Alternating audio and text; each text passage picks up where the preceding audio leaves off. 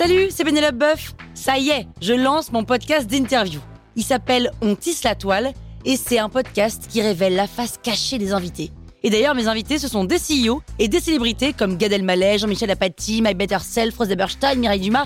Et évidemment, je pose des questions qu'on n'ose pas toujours poser et je leur fais faire des tests, des challenges, je leur fais jouer d'harmonica, grignoter des trucs, bref.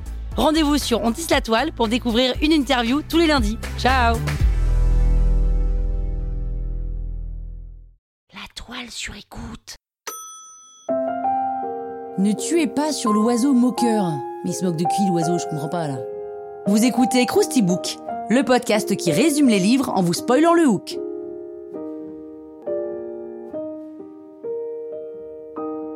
Allez, je vous rafraîchis la mémoire Ne tirez pas sur l'oiseau moqueur est un roman écrit par la romancière américaine Harper Lee, paru en 1960. Harper a 34 ans lorsqu'elle écrit ce premier roman et qui obtient d'ailleurs le prix Pulitzer de la fiction en 1961.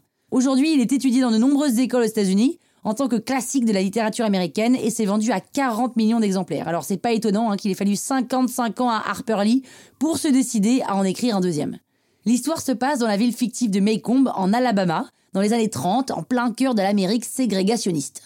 C'est Scout, une petite fille toujours en salopette, qui raconte l'histoire. Elle vit avec son frère, Jem, qui a 4 ans de plus qu'elle, et son père, Atticus Finch, qui est un avocat veuf qui élève ses deux enfants avec l'aide d'une gouvernante noire, Calpurnia, une vraie mère de substitution pour les enfants. Jem et Scout sont toujours fourrés avec Dill, un garçon qui passe l'été chez sa tante. Les trois enfants sont à la fois fascinés et à la fois terrifiés par un voisin qui vit reclus chez lui, Arthur Radley, au point de se lancer le défi d'aller toucher sa maison et de revenir en courant. Façon 1, 2, 3 soleil, quoi. Atticus, le père, qui est un avocat intègre et droit, un jour il est commis d'office pour la défense d'un noir nommé Tom Robinson, accusé d'avoir violé une femme blanche. Atticus sent que cette histoire est louche et il réussit à mettre en doute la culpabilité de Tom lors du procès. Selon lui, la femme a fait des avances à Tom et quand son père s'en est aperçu, il a battu sa fille. Mais bon, c'est l'Amérique, hein, c'est l'Alabama, dans les années 30. Peu importe l'avocat, le procès est joué d'avance, tous les noirs sont coupables puisqu'ils sont noirs. Tom Robinson est donc condamné et emprisonné. Il tente de s'évader, mais dans sa fuite, il est tué par les gardes. Mais Bob n'est pas content parce que quand même sa réputation l'a pris un coup. Il a une fille qui fait des avances à un noir, il est un homme qui frappe sa fille, et puis bon, il a fait emprisonner à tort un homme qui n'a rien à se reprocher. Il y a donc une bonne raison pour tout le monde, hein, les sympas comme les salauds, de trouver que Bob y craint. Il se met alors à menacer Atticus, à harceler la veuve de Tom Robinson et va jusqu'à agresser Jem et Scout le soir d'Halloween. Jem est blessé et perd même connaissance.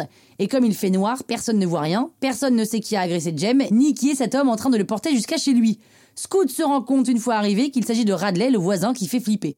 Le shérif se rend sur les lieux de l'agression et découvre que l'agresseur est ce bon vieux Bob que tout le monde déteste, qui d'ailleurs est mort, poignardé.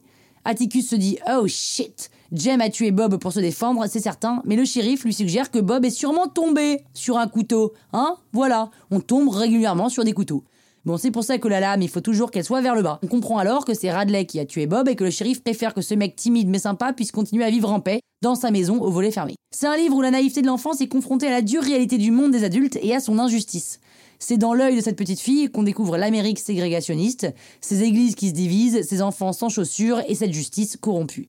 Toute la symbolique de ce livre est dans son titre. L'oiseau moqueur est un oiseau qui chante tout le temps. Le tuer, c'est un peu comme s'en prendre à un enfant ou condamner un innocent.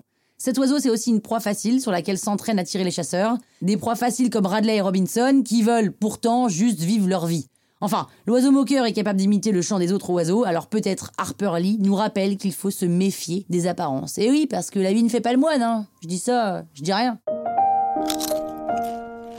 Croustille, hein? La toile sur écoute.